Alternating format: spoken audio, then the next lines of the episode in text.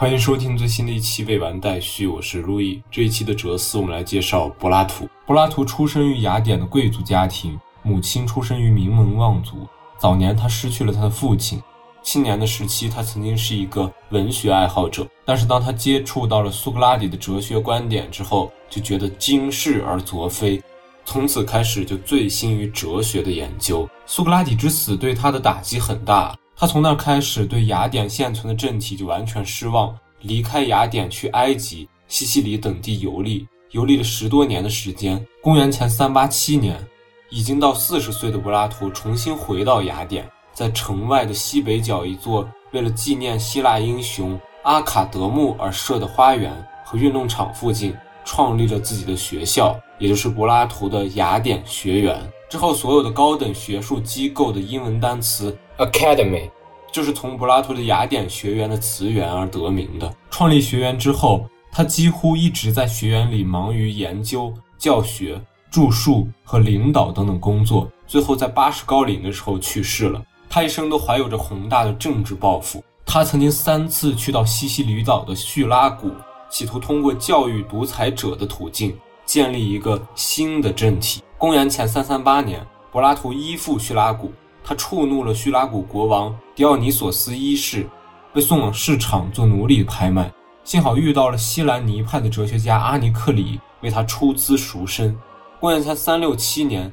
迪奥尼索斯一世去世。柏拉图应邀二赴叙拉古教育迪奥尼索斯二世，但是在邀请他过去的朋友狄翁和国王发生内讧之后，柏拉图又只好被迫离开叙拉古。那也正是他重新回到雅典创立学园的时候。公元前三六一年，年迈的柏拉图又应着国王的邀请去叙拉古传授哲学，但是最终还是未能实现自己的政治计划，在第二年返回了雅典。公元前三五七年。曾经反复多次邀请他去叙拉古的朋友狄翁当上了叙拉古的统治者，但是不久之后就遭到了谋杀。柏拉图的政治理想终于破灭，而叙拉古这个词也变成了后世所有企图改变现有政体的哲学家挥之不去的梦魇。关于柏拉图其人呢，最后想说的一点就是他的著作。我们说到他早年曾经是一个文学青年啊，所以说柏拉图的著作，也就是柏拉图的对话录。具有很高的文学鉴赏价值。它不仅仅拥有严密的论证，还给他们配以了优美的语言，行云流水的雄辩夹杂着隽永的格言，达到了哲学和文学、逻辑和修辞的高度的统一。但是关于他的作品呢，柏拉图本人是这样说的：过去和将来都不会有柏拉图的著作。现在以他署名的作品都属于苏格拉底，被美化了和恢复了本来面目的苏格拉底。从这儿也就引出了哲学史上著名的问题——苏格拉底问题。因为我们知道苏格拉底本人是述而不作的，而关于苏格拉底思想的记载呢，绝大多数都体现在柏拉图的对话录中。苏格拉底问题的意思就是如何区分柏拉图对话录中哪些是苏格拉底的思想，哪些是柏拉图本人的思想。针对这个问题，后来的学者呀，就把柏拉图的思想按照发展顺序分成了四个时期。第一个时期是柏拉图的早年著作，这部分的著作体现的大多是苏格拉底本人的观点；而第二个时期是过渡时期，这个时期的柏拉图试图把苏格拉底的理论向着更普遍的方向发展。第三个时期就是成熟期，比较知名的作品有《会影篇》《理想国》《菲多洛篇》等等。这部分的对话完整的体现了柏拉图的哲学体系。最后就是柏拉图的晚期作品。在晚期作品中，他对之前他的哲学体系进行了一个系统性的反思和批判，并发展了自己的政治学说。这部分的代表作品有《巴门尼德篇》《智者篇》《地脉欧篇》等等。好了，关于柏拉图本人呢，我们就介绍到这儿。接下来我们马上来介绍柏拉图的哲学体系。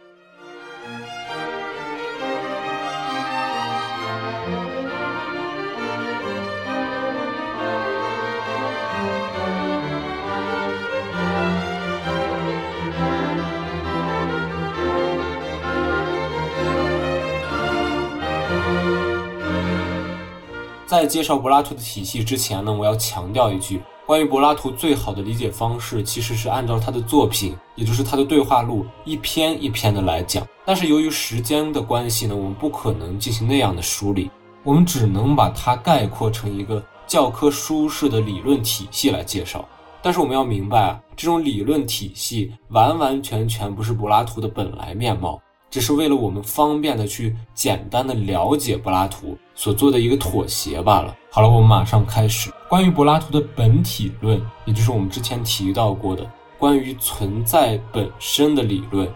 常常被人们称作理念论。理念的希腊文原文是 idea 或者 idos，这两个词其实都是一个动词的衍生词啊。那个动词的原意是看，所以 idea 或者 idos 都可以被翻译成看到的东西，或者说显象、形象。形是模型的形。当然，关于理念这个翻译呢，在学界有很多的争论，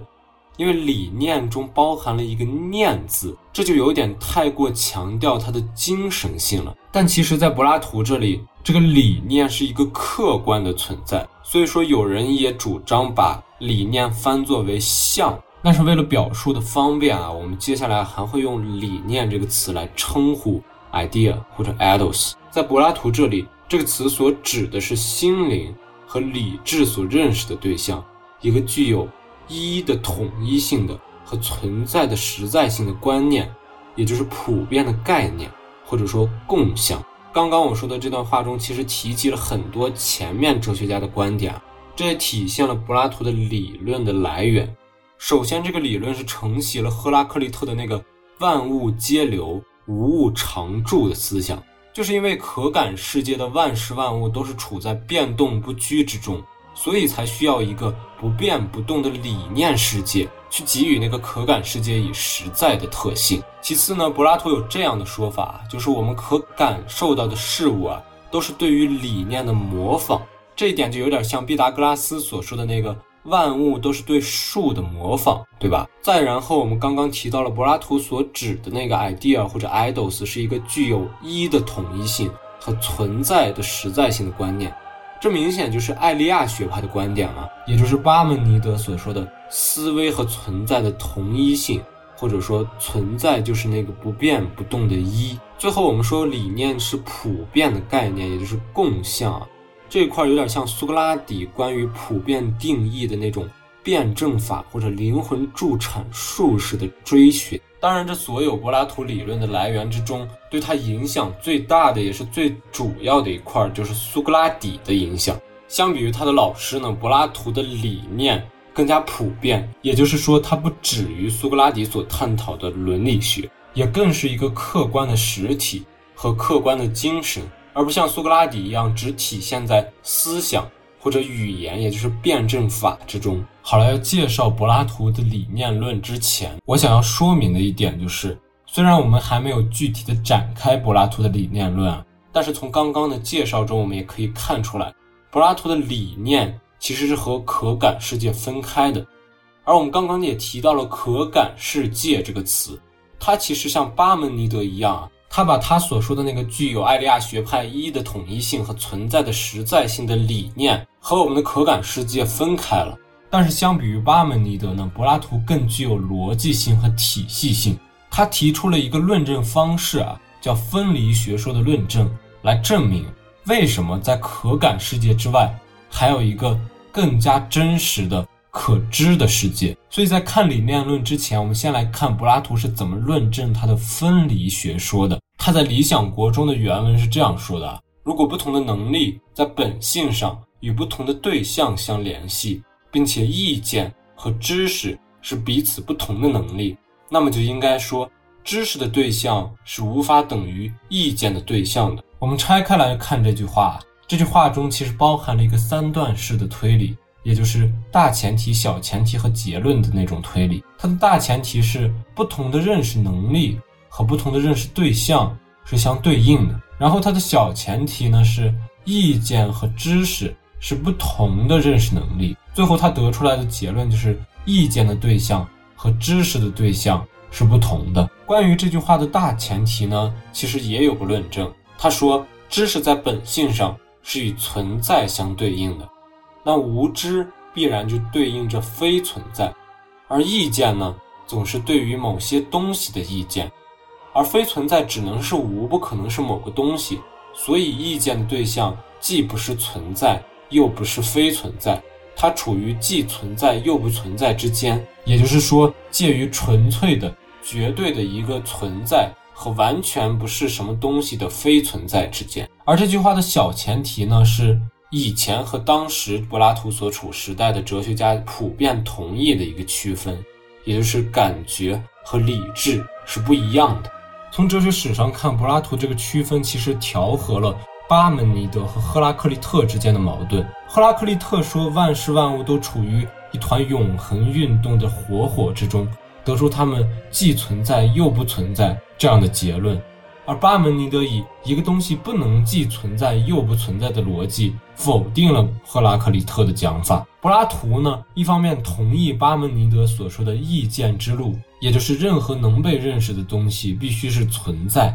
而非存在是无法被认识的，而他并没有因此而否定赫拉克利特，相反，他还同意赫拉克利特的讲法。他说，可感事物的运动变化并不是完全不可被认识的，而恰恰就是因为他们的运动变化，决定了可感事物，也就是巴门尼德所说的意见之路上的东西的相对性和不确定性、含糊性和似是而非的特征。这就好像一个谜语啊，一个不是男人的男人，看见又看不见。用一块不是石头的石头打，又没有打一只站在不是一根棍子的棍子上的不是鸟的鸟。当然，他的谜底就是一个独眼的太监用一块浮石打，却没有打中一只站在芦苇上的蝙蝠了。好了，扯远了啊。关于这些意见呢，柏拉图是这样说：这些东西具有含糊的二重性，使人不能明确的知道它们中任何一个是或不是什么。也不知道他们都是或者都不是什么。所以说，经过刚刚分离学说的论证，柏拉图得出的结论就是：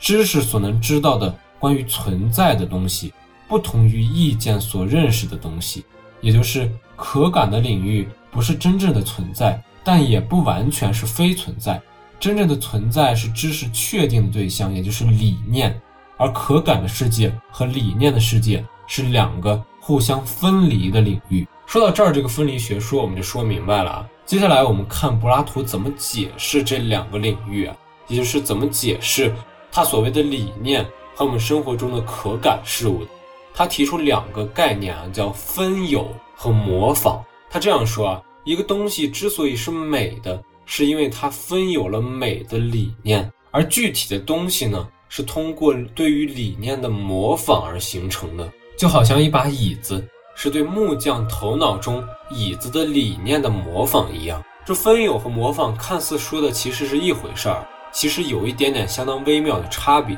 分有呢，常常解释事物的属性，我们说那个东西是美的，是因为它分有了美；而模仿呢，可以看作解释了事物何以是其所是，有点像一种宇宙生成论。换句话说，就是我们用分有的时候啊，其实并不存在一个。造物主的概念，那个东西美，就是因为它分有了美。但是说到模仿呢，有点类似于一个造物主啊，根据理念为原型来创造具体事物，所以具体事物因此而模仿了理念。这就是柏拉图所说的分有和模仿。而关于理念世界呢，柏拉图做了一个划分，就是理念世界存在着无穷无尽的理念，但是这些理念是有高低之分的。最底层的理念，柏拉图称之为自然物的理念，在其上是人造物的理念，在其上是数学相关的理念，在其上是范畴相关的理念。所谓的范畴，就是更广义的一些概念，比如说存在啊、非存在啊、静止啊、运动啊等等。在其上是关于道德和关于美的理念。最高呢是关于善的理念，这种关于理念世界的划分啊，就使得理念世界变得井然有序。什么意思呢？就是我们刚刚所说的理念世界中的各种理念是构成了可感事物、模仿和分有的原型，对吧？而所有的理念处在理念世界之中，又处在一个井然有序的阶层体系之中，所有的理念都向着更高的方向追随。而最高的那个东西就是善，换句话说，就是这是一个感性事物趋向于理念，低级的理念趋向于高级的理念，所有的事物和所有的理念都趋向于善的一个井然有序的本体论体系。在柏拉图的这个本体论体系中，善是整个世界最终极的本体。关于这个善，柏拉图有一个比喻啊，叫太阳的比喻。他说，就像太阳光照万物一样啊，善把真理赋予给了客观的对象，也就是理念，使其获得存在和本质，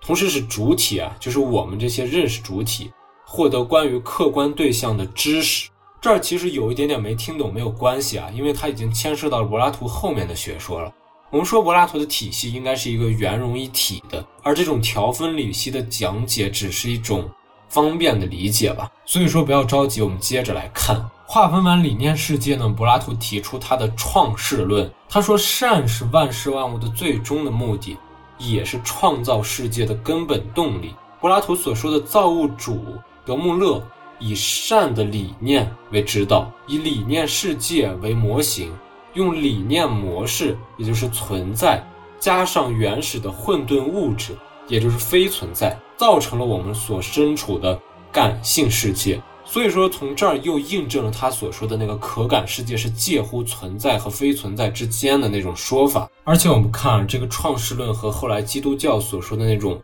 上帝用语言来创造世界，就神说会有光，就有了光的那种说法是非常不同的。这一点我们在讲到新柏拉图主义的时候再仔细展开来讲。关于柏拉图的这个创世论，我想最后补充一点啊，在他这个创世论之中，理念作为一种客观存在的精神实体，既是可感事物的目的，同时又是创生万物的动力。所以说，在柏拉图的这个本体论体系中啊。它不仅仅调和了存在和非存在，而且确定了我们之前所说的四因说中的四因之间的关系，也就是形式因、目的因和动力因三者在理念这儿统一起来，变成了一个和质料之间对立的一种关系。这一点我们在后来说到亚里士多德的时候，我们会非常仔细的来说。最后，我们总结一下柏拉图的理念。柏拉图理念的内涵其实是相当的丰富。首先，理念啊是事物的共相，是通过对事物的抽象而形成的普遍的共相。其次呢，理念是事物存在的根据。个别事物由于分有了理念而成其所是，理念是事物模仿的原本，事物则是理念并不完满的模本。最后，理念还是事物所追求的目的。事物存在的目标就是实现它的本质。也就是趋向它的理念，从而形成一个完满的存在。这就是柏拉图的本体论体系。接下来，我们来看他的认识论体系。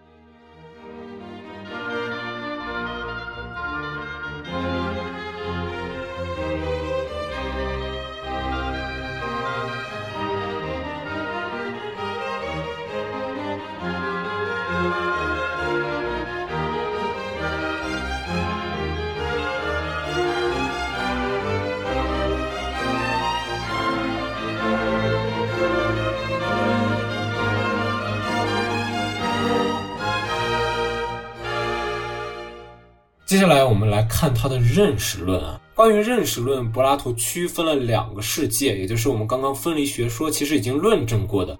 他称之为可感世界和可知世界或者理念世界。关于这两个世界呢，柏拉图有一个非常著名的比喻啊，叫线段比喻或者叫四线段比喻。他把一条直线分割成两个不相等的区域，然后把每一部分按照同样的比例进行分割。部分代表可感和可知的序列，比例表示它们相对的清晰和模糊的程度。你可以在 show notes 里面看到这条线段相关的图啊，或者你也可以在脑子里想象这个线段。这条线段的最左边我们称之为无知，也就是完全的非存在。这条线段的最右边呢，就是善，也就是我们所说的最高的理念，也就是最真实的那个理念的存在。所以说，这条线段就是一条从左向右趋向于理念、趋向于善、越来越真实的径路。他把这条线段一分为二啊，分为可感领域和可知领域，也就是可感世界和理念世界嘛。当然，可感世界在左边，理念世界在右边了。然后他又把可感世界分成两半儿，靠左的，也就是更不真实的那一半，他称之为对事物影像的认识，也就是一种想象。因为想象的对象是事物的影像，甚至不是具体的事物啊，所以我们因想象而得来的只能是偏见或者成见。稍稍靠右的一块是对可感世界中具体事物或者说自然物的认识，柏拉图称之为信念，因为信念的对象是具体的事物或者说自然物啊。因此产生的是感性的认识，再往右就是他所说的可知的领域，也就是理念世界了。理念世界稍稍靠左的那一块呢，它称为有关数学的理念，也就是一些需要借助对直观的图形或者抽象的假设才能表现的关于数理逻辑的对象。我们认识这些数理对象的方式被柏拉图称作理智，也就是从假设开始。通过逻辑的推理，进而得到答案。但是正是因为它依赖于一些不证自明的公理或者先行假定的假设，所以它上升不到那个第一原则，也就是关于善的理念。最后最靠右的一块啊，柏拉图称之为关于纯粹理念或者说本源的认识。这种认识方式被称为理性。理性的对象是伦理方面的纯粹理念。它的特点啊。柏拉图的原文是这样说的：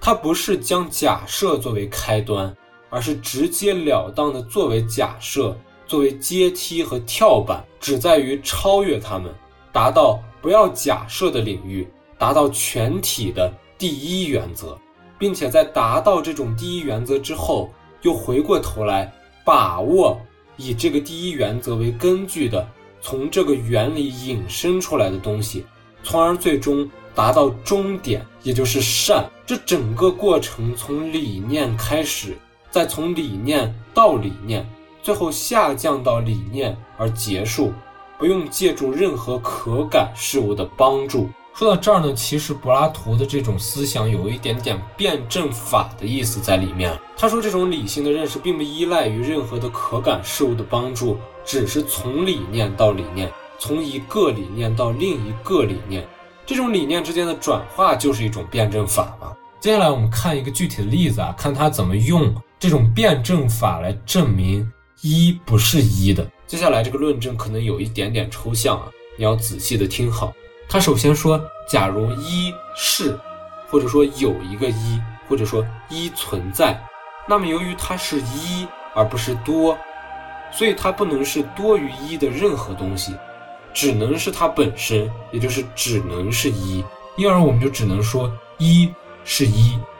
但是我们又不能说一是一啊，因为如果这样说，就表示它和它本身啊是相同的，但相同并不是一啊，这也就是给一加上了相同这一性质，也就是加上了不是一的东西，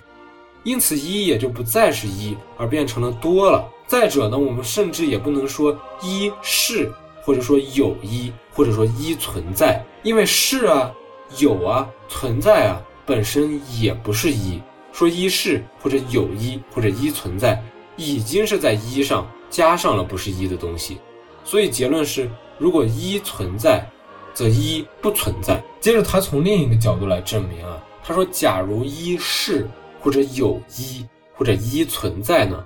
那么这个命题其实包含了两部分，就是一。和是或者有或者存在，而其中这每一部分它既是，也就是既存在既有，又是一，而这样推下去，它每一部分的那一部分又既是又是一了，如此类推以至无穷，那样一就是无限的多了。所以说这样它也得出来结论：如果一是或者有一或者一存在，那么一就是多或者多存在。最后总结一下，他想得出来的结论就是一不是一，而是多。这个关于一和多的论证啊，正好和我们之前讲到过的芝诺关于一和多的那个归谬啊，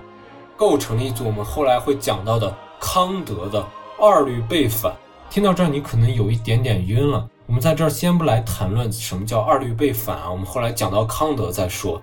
我们只要把握一下他辩证法的这种证明方式就好了。而且呢，他在晚期的智者篇中啊，也用一种叫通种论的方式啊，试图解决这种二律背反。好了，关于柏拉图这个有点抽象的线段比喻啊，我们就说到这儿。接下来我们看一个他非常著名，也充满了文学性和隐喻性的不朽的比喻，叫洞穴比喻。他这样说啊，有一群囚犯啊，从小就住在洞穴的底部，他们的脖子是被锁住的，始终不能回头，只能看他们前面的洞壁。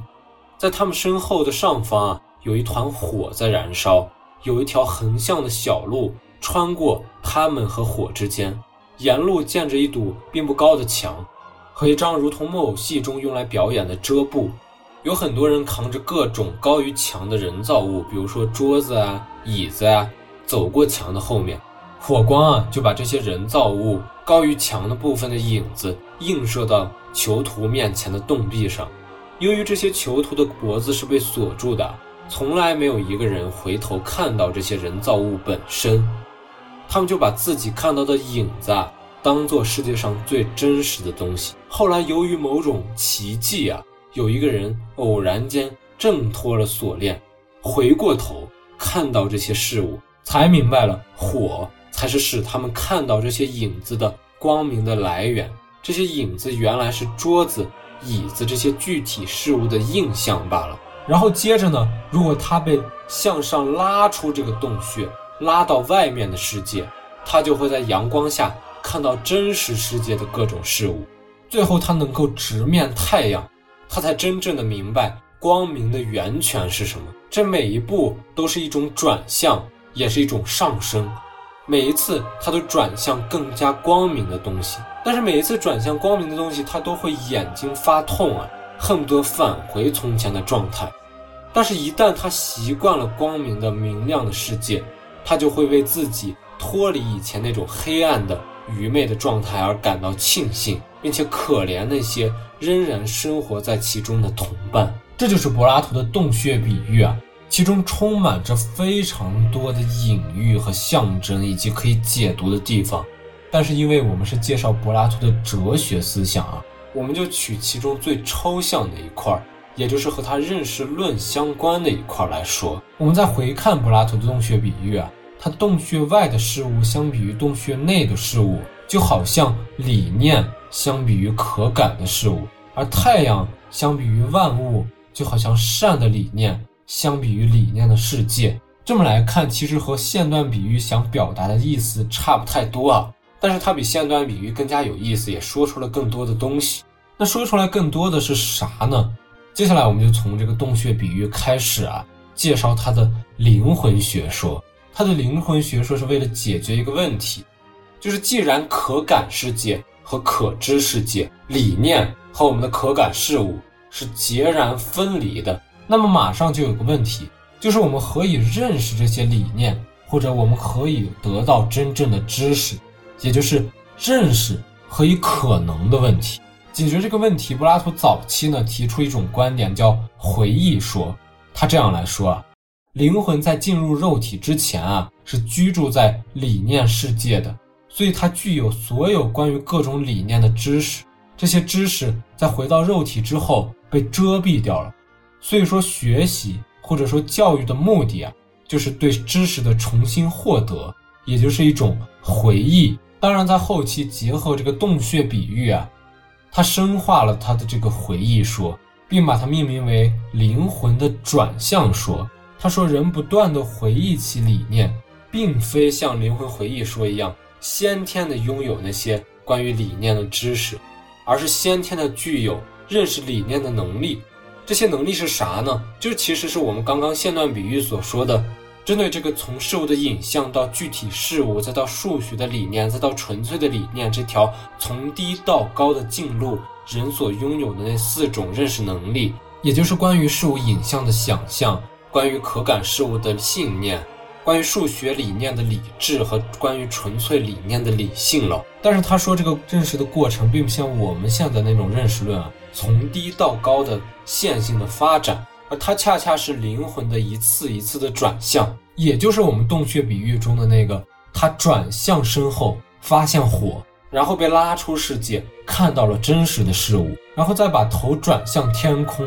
发现那个给万物以光源的太阳。所以说，想象、信念、理智、理性这四种灵魂的功能，就是灵魂依次发生转向的结果。灵魂一次一次不断的转回头，发生一次一次的反思，从而就好像在那条线段上不断向右前进一样，对理念进行越来越深刻的认识。好了，从这种回忆说到这种灵魂转向说，就是柏拉图的灵魂学说了。不管是回忆也好，转向也罢，柏拉图强调他们是必然的依赖于感觉经验的刺激，或者说诱导的。但是他所回忆或者转向认识到的理念，却并非那个最初给予他刺激或者诱导的具体事物，而是事物本身。这就是一条不断上升到理念世界的径路啊，是对灵魂或者说对主体的能动性的充分的发挥啊。也就是说，灵魂的本质啊是自为的运动，灵魂是所有已经存在、现在存在。将要存在的事物以及它们所相反的事物的第一源泉和动力因，这是哲学史上第一次系统性的对于一种唯心主义先验论的认识论的阐述。当然，这和我们学到马克思主义哲学所批判的那种主观唯心主义不太一样啊。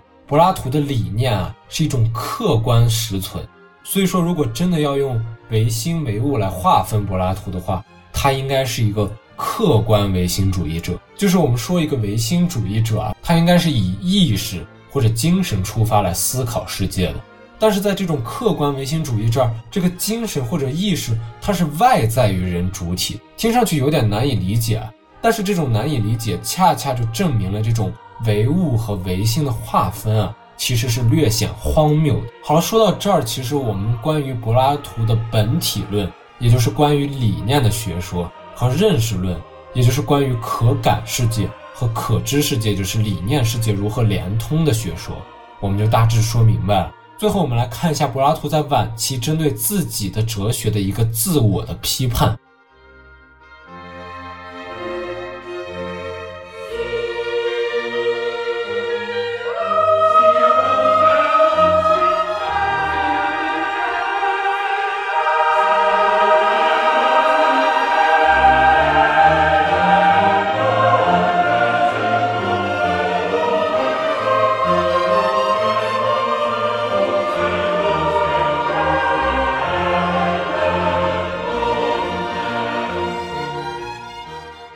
他在晚期的巴门尼德篇，借用老年巴门尼德和少年苏格拉底的对话来揭示自己理念论的问题，也在智者篇中提出了一些解决的方法。首先，他反思的是理念的普遍性的问题。他不是在理念论中说每一个事物都是因为模仿了他的理念而成其所是吗？那既然这样，不光是桌子、椅子或者人分有了桌子、椅子和人的理念。那同样，头发呀、污泥呀、秽物呀这些低下的事物，也就拥有他们的理念了。也就是说，这样必须要承认那些污秽不堪的或者败坏的东西，也同样存在于理念世界了。这个问题就引发了柏拉图深深的不安。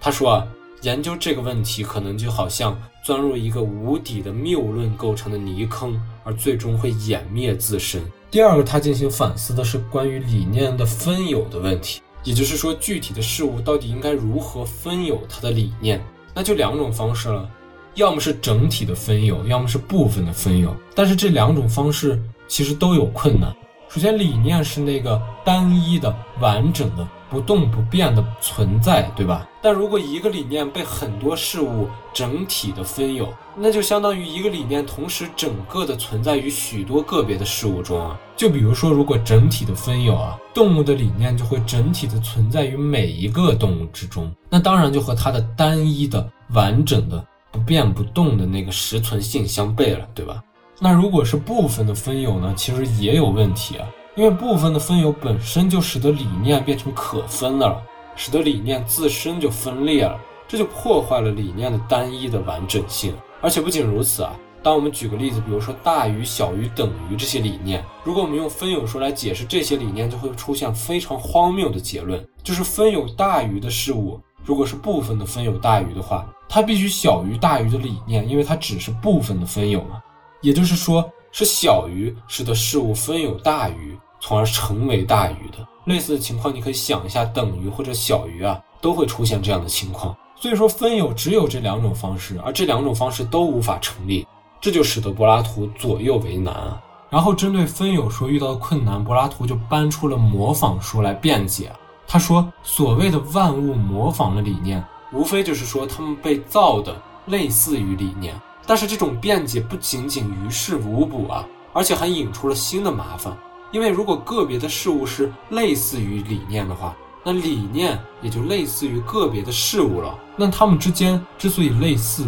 或者说之所以具有一些共同的特性啊，用理念论的学说来解释，那只能是由于分有了同一个理念的结果。以此类推，就是第一个理念和事物的类似是分有了第二个理念。而事物第一个理念和第二个理念之间的类似，还得是由于分有了第三个理念。所以说，用模仿说来解释这种分有说的困难，就会引出一种无穷后退的疑难，也就是新生出来的理念是永无止境的。在之后，柏拉图又用另一种方式来解释这种分有说的困难。他在八门尼德篇中再次重申了他分离学说中的观点。他说：“思想必然是对于某物的思想。”概念只是关于理念的概念，也就是说，在这儿他把理念等同于一种普遍概念。但是如果理念只是概念的话，也就是说它仅仅存在于思想之中的话，那分有说的疑难自然是解决了，但是它的基础也丧失了。因为如果理念只具有思想的属性，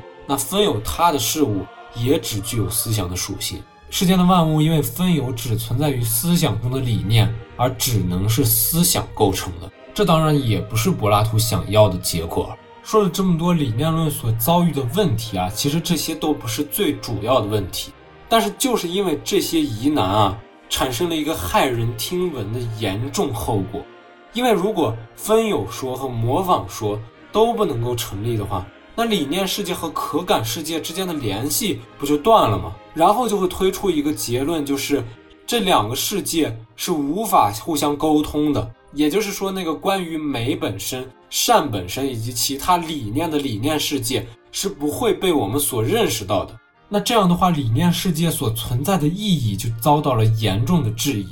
柏拉图的原话这样说：如果神是最完美的主人，具有最精确的知识，那么他作为主人，如果不能统治我们，他的知识也不涉及我们或者我们世界的任何事情，我们的权威。不能伸展到神，我们的知识也不能知道神圣的事物。那如此推论，神不是我们的主人，他也不知道人类的事情，这会导致一种非常严重的不可知论啊！柏拉图是绝对不想让这种情况出现的。但是摆在他面前的只有两条路了：要么就是彻底的放弃他的全部理念论的思想。否定理念论的关键性的观点，也就是理念和事物是分离而独立存在的；要么就是坚持理念论的基本前提，做一些局部的修正。但是柏拉图当时已经到了晚年了，他确实是无法彻底的放弃他哲学的最基本的观点，因此他选择了后一条路，也就是修正理念论。他认为啊，产生矛盾的根源不在于理念自身的分离，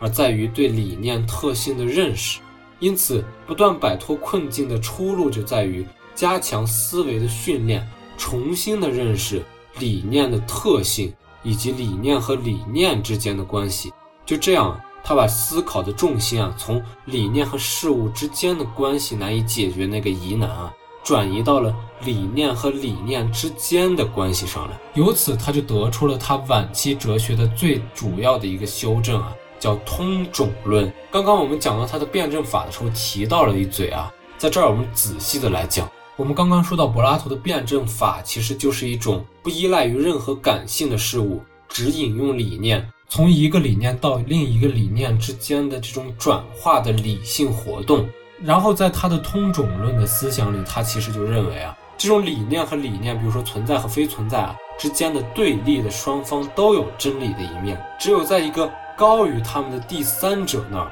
才能统一起来，这个第三者就被他称为通种。他选取了六个具有代表性的理念来讨论他的这种通种论，分别是存在、不存在、运动、静止、相同和相异、接下来关于通种论的论述可能有一点点抽象啊，希望你仔细听好。首先，他从运动开始，他来说运动和相同和相异之间的关系。他说，运动显然异于相同，因为他们是不同的理念；但是运动又是相同，因为所有的理念都是理念，所以他们都分有相同。所以，运动既是相同，又不是相同。同理呢，运动既是相异。又不是相异了。其次，他说运动和静止的关系，这两个理念，在柏拉图看来是不相通的，因为运动是异于静止的，不能说运动是静止，也不能说静止是运动。最后，他说运动和存在和非存在之间的关系，他说运动不是存在，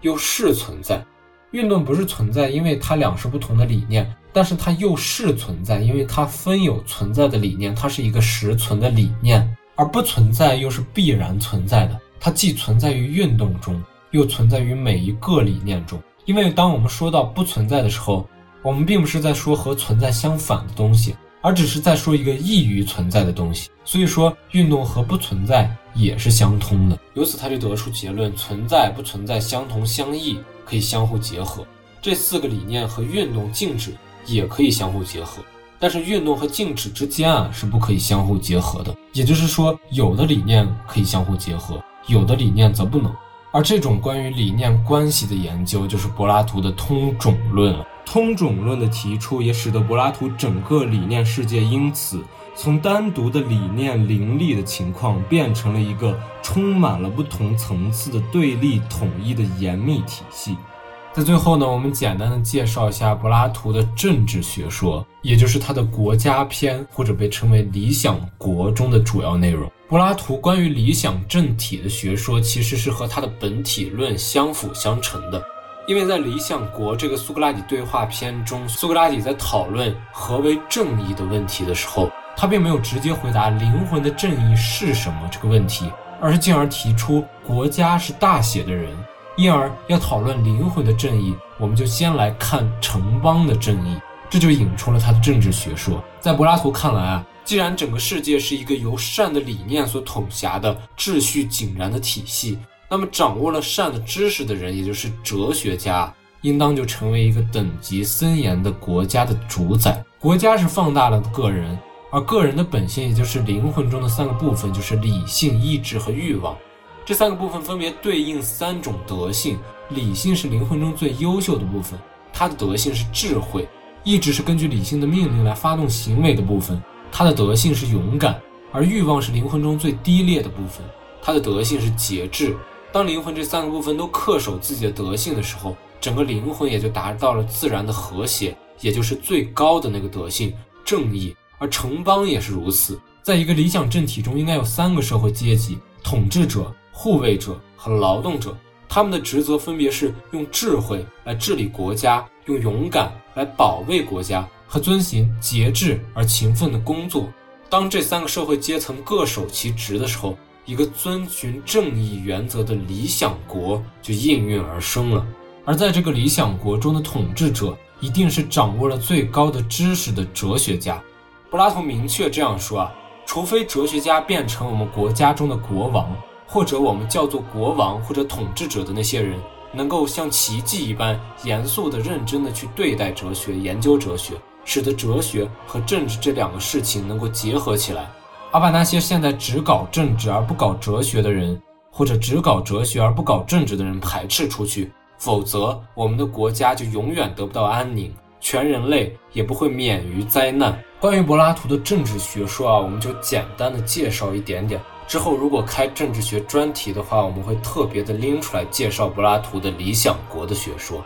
好了，关于柏拉图，我们今天就介绍到这儿。总的来说，柏拉图的哲学是以分离学说为实质的一种本体论，和一种以善为最高原则的目的论，和以神为终极原因的宇宙论，还有以理性灵魂为核心的人性论，以辩证法为工具的方法论。加到一起建构起来的西方哲学史上第一个庞大的思想体系，它的影响广泛而深远，绵延了两千多年，至今而不衰。上个世纪有一个英国的哲学家叫怀特海啊，曾经有些夸张地说，全部西方的哲学史只不过是柏拉图的思想的注脚而已。而黑格尔也这样说啊，柏拉图是具有世界历史意义的人物之一，他的哲学是具有世界历史地位的创作。他从产生起，直到以后的各个年代，对于文化和精神的发展，曾经有过极其重要的影响。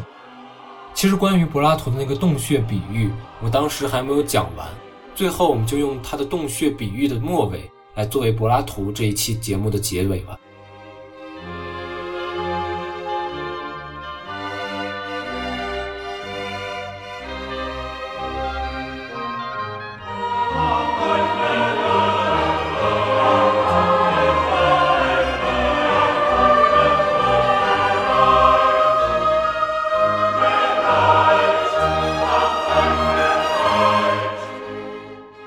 说回那个被解放了锁链去到外面世界的囚徒，当他回想起往事的时候，他在庆幸自己的解放的同时，也怜悯起了他的同胞。这些囚徒中最有智慧的人，充其量只不过是敏于发现那些疏忽即逝的影像，善于记住他们出现的惯例，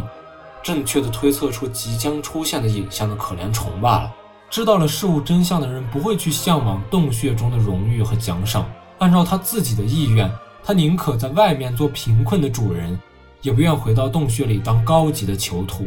但是为了解放他的同胞，这个解放了的囚徒还是义无反顾地回到了洞穴。他的失败却是不可避免的。他从光明处来到黑暗处，已经不能适应那种晃动的影像。别人会因为他看不清影像而嘲笑他，说他在外面弄坏了眼睛才回来，太不合算了。没有人相信他在外面看到的东西。他不得不在法庭上和其他场合中和他们论争幻觉和真理、偶像和原型的区分，因此他终究会引起众怒，让大家恨不得将他处死。